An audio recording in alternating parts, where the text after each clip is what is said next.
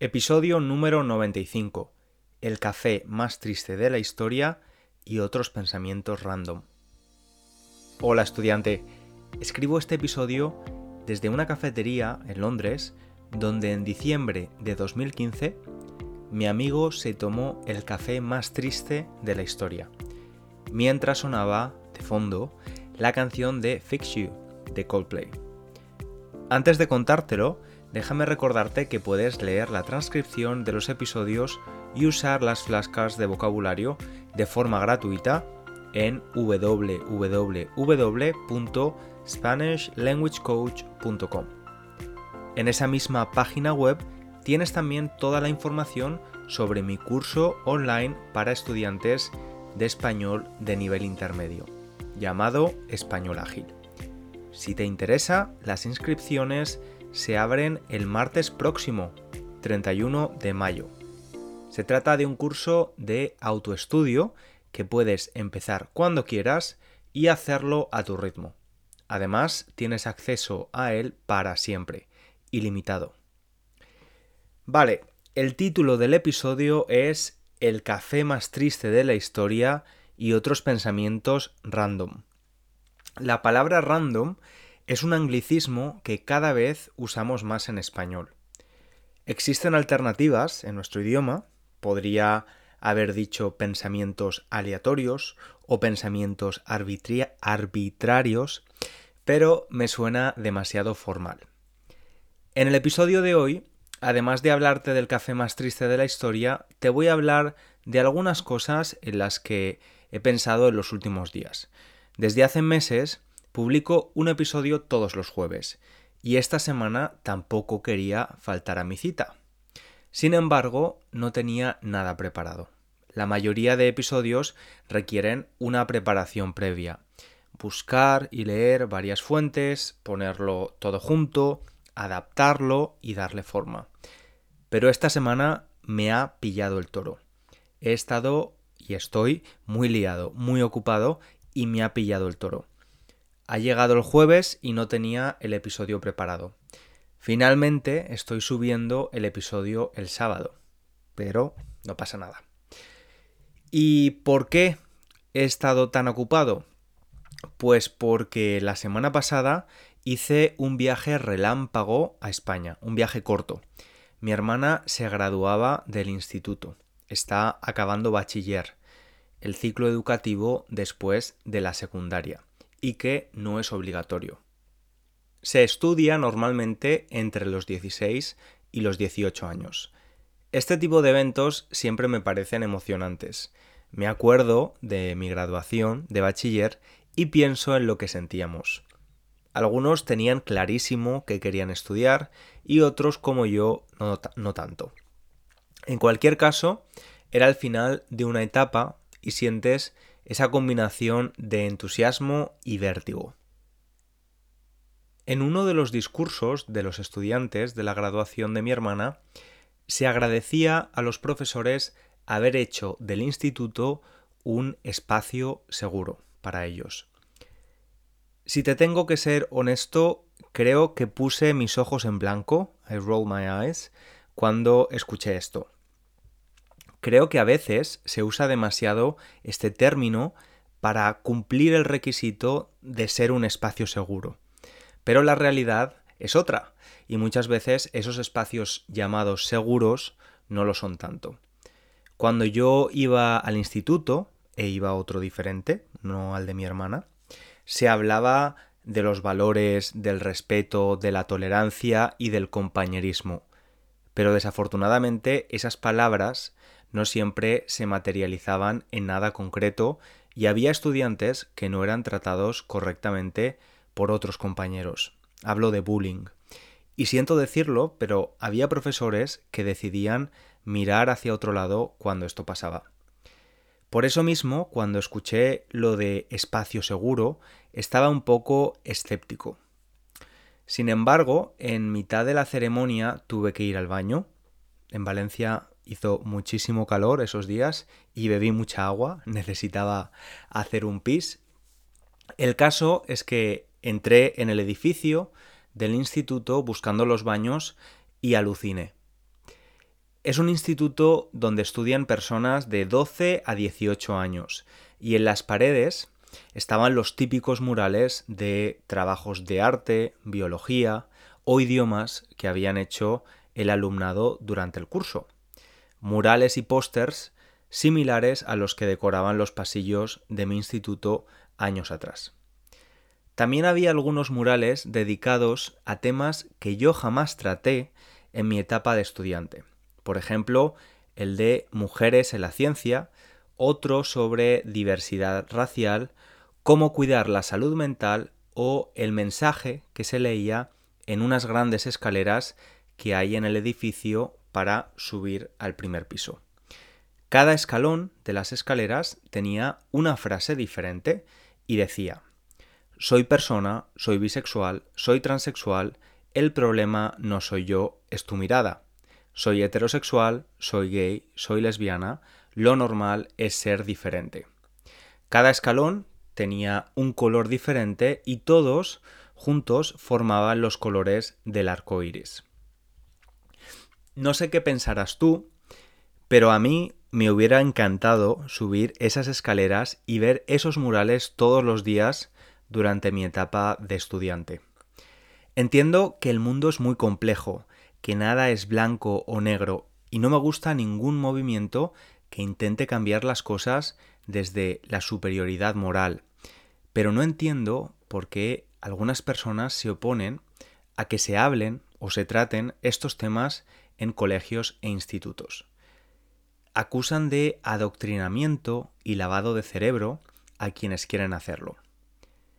Para mí es hablar de realidades que tradicionalmente se han silenciado y que si dejamos de hacerlo veremos un beneficio común.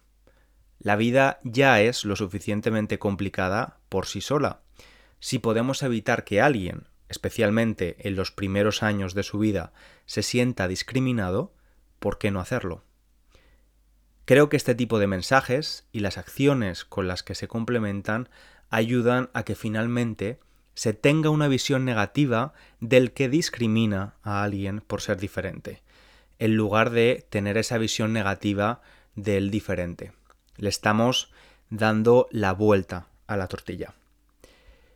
Entendí entonces por qué los estudiantes hablaban en su discurso del espacio seguro, y me alegré por ellos, la verdad me alegré de ver a gente tan joven con muchos menos prejuicios que los que teníamos mi generación, con grupos diversos y expresándose mucho más libremente. Otra cosa que me llamó mucho la atención de la graduación de mi hermana eh, respecto a la mía, 15 años antes, fue cómo iban vestidos los estudiantes. En la mía todos los chicos íbamos con trajes, la mayoría con trajes de nuestros padres, que nos quedaban grandes, y las chicas iban con vestidos, muy formales también. Es cierto que mi instituto era católico, así que probablemente intentamos guardar el aspecto formal, ya que parte de la celebración fue una misa en la iglesia. En cambio, en la graduación de mi hermana había mucha fantasía y purpurina, glitter. Era de verdad muy divertido ver cómo casi nadie vestía igual y cómo querían representar su personalidad con la ropa en ese día tan importante para ellas. Digo ellas porque la mayoría de los chicos iban con los trajes prestados de sus padres, que les venían grande, claro. Y bueno, otra de las razones por las que he estado liado estos días es porque estoy asistiendo al The Podcast Show, un evento sobre el mundo del podcast. Ahora estoy en la cafetería donde mi amigo se tomó el café más triste de la historia. Luego te cuento más sobre esto, no te preocupes. Esta cafetería está al lado del lugar donde se celebra el evento. Estoy aprendiendo un montón de cosas nuevas que no sabía. Algo que quizás te interese, si te apasionan los podcasts como a mí, es que dentro de poco, dentro de poco tiempo, habrá algunas funciones con las que podremos interactuar mucho más oyentes y podcasters. Además, algo muy interesante para los que somos estudiantes de idiomas. De todos los medios de comunicación actuales, el podcast es el que retiene mejor la atención del usuario. Estos son buenas noticias para los que escuchamos podcast como herramienta de aprendizaje de idiomas, ya que prestamos más atención y por tanto aprenderemos más que usando otras formas de contenido donde la inmersión es menor. Esto yo ya me lo imaginaba. Te contaré algo de las analíticas de este podcast y de mi canal de YouTube. La retención de un episodio medio del podcast es del 90%. Es decir, la mayoría de los oyentes que empiezan a escucharlo lo terminan. Sin embargo, para mis vídeos de YouTube es solo del 50%, así que la mayoría de personas que empiezan a ver un vídeo lo abandonan a la mitad. Interesante. Y ahora sí, te voy a contar, por fin, la historia del café más triste de la historia. Estoy en la cafetería llamada Redemption, en el barrio de Angel, en Londres. Esta cafetería también tiene su propio tostador de café. El nombre Redención, en español, no es casual. Su, tostador de café está instalado dentro de una prisión. Y su objetivo es formar a las personas en prisión para que cuando salgan de ella tengan experiencia profesional. Según sus datos, el 50% de las personas que salen de prisión tienen más probabilidad de cometer un delito de nuevo si no tienen habilidades profesionales o un trabajo. Y bueno, además de la buena labor social que hacen, el café está riquísimo, te lo recomiendo. Estoy sentado al fondo de la cafetería, junto a una gran ventana, en el mismo sitio donde mi amigo se tomó el café más triste de la historia, un día frío y lluvioso de diciembre de 2015. Déjame ponerte en contexto. La noche de antes, mi amigo y su novio fueron a la cama, como cada noche. Llevaban saliendo juntos desde hace casi dos años. Él sabía que algo no iba bien. Lo había sentido en los días anteriores, en las semanas anteriores a esa noche. Y esa noche descubrió por qué. Su novio le dijo que le quería mucho, que era una persona excepcional y que quería continuar siendo amigo de él, pero que desafortunadamente no quería continuar la relación. Le estaba dejando. En ese momento mi amigo entendió todas esas letras de las canciones de Desamor, de Celine Dion, Whitney Houston y Adele. Esas canciones que hablan del corazón roto. El suyo había hecho por primera vez crack. Estuvo llorando hasta que se quedó dormido. A la mañana siguiente vinieron a esta cafetería y se sentaron en esta mesa en la que estoy sentado yo ahora mismo. Era muy pronto por la mañana, sobre las 7. Era un día laborable y se tenían que ir a trabajar después. Como he dicho, era un día lluvioso y con mucho viento, un clima que tampoco ayudaba con la tristeza de mi amigo y también la de su ahora exnovio. Mientras bebían el café, empezó a sonar la canción de Fix You de Coldplay, una canción que el cantante del grupo, Chris Martin, escribió a su entonces mujer, la actriz Whitney Paltrow. Y sé que no he pronunciado bien su nombre, pero es como lo pronunciamos en España. Escribió esta canción cuando el padre de ella murió y era una forma de darle algo de confort. Una parte de la canción dice, y las lágrimas bajan por tu cara, cuando pierdes algo que no puedes reemplazar, cuando amas a alguien pero al final no funciona. ¿Podría ser peor? Mi amigo pensaba que no podía llorar más, pero cuando empezó a sonar esta canción y escuchó esas frases, una lágrima se formó en su ojo y empezó a bajar por su cara. La lágrima acabó en la taza de café que sostenía en sus manos. A los pocos segundos le dio un sorbo a su café sin poder apreciar el sabor salado de la lágrima y pensó, este es probablemente el café más triste de la historia. ¿Por qué te cuento esto? Pues porque me parece interesante el significado que le damos a las cosas. Durante mucho tiempo mi amigo no podía tolerar escuchar esa canción de Coldplay. La asociaba a ese momento tan triste para él. Lo mismo pasa con el significado que le dio a esta cafetería. Antes solíamos quedar muchas veces aquí, pero durante un tiempo siempre me pedía que fuéramos a otro sitio. Los recuerdos de este sitio le incomodaban.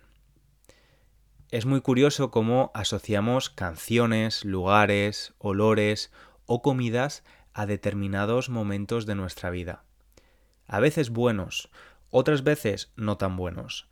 Y lo interesante es que con las asociaciones a recuerdos no tan buenos, con el paso del tiempo, y es que decimos que el tiempo todo o casi todo lo cura, podemos revisitar esas canciones, lugares, olores o comidas y verlos con una nueva perspectiva, desde un lugar más sereno. Eso es exactamente lo que le ha pasado a mi amigo. Ya puede escuchar de nuevo la canción sin sentirse incómodo y desde hace tiempo volvemos a quedar en esta cafetería. Menos mal. Ahora incluso le gusta venir aquí, lo disfruta. Para él es una demostración de lo resilientes que somos los humanos y de cómo transformamos esas experiencias tristes por las que la mayoría de nosotros pasamos en energía para crecer, en una herramienta para la vida. Por cierto, importante, quiero que sepas que le he pedido permiso a mi amigo para contar su historia. Solo me ha pedido que no diga su nombre, es muy discreto. Somos muy buenos amigos, almas gemelas, somos prácticamente la misma persona. Te espero en el próximo episodio. Un abrazo grande.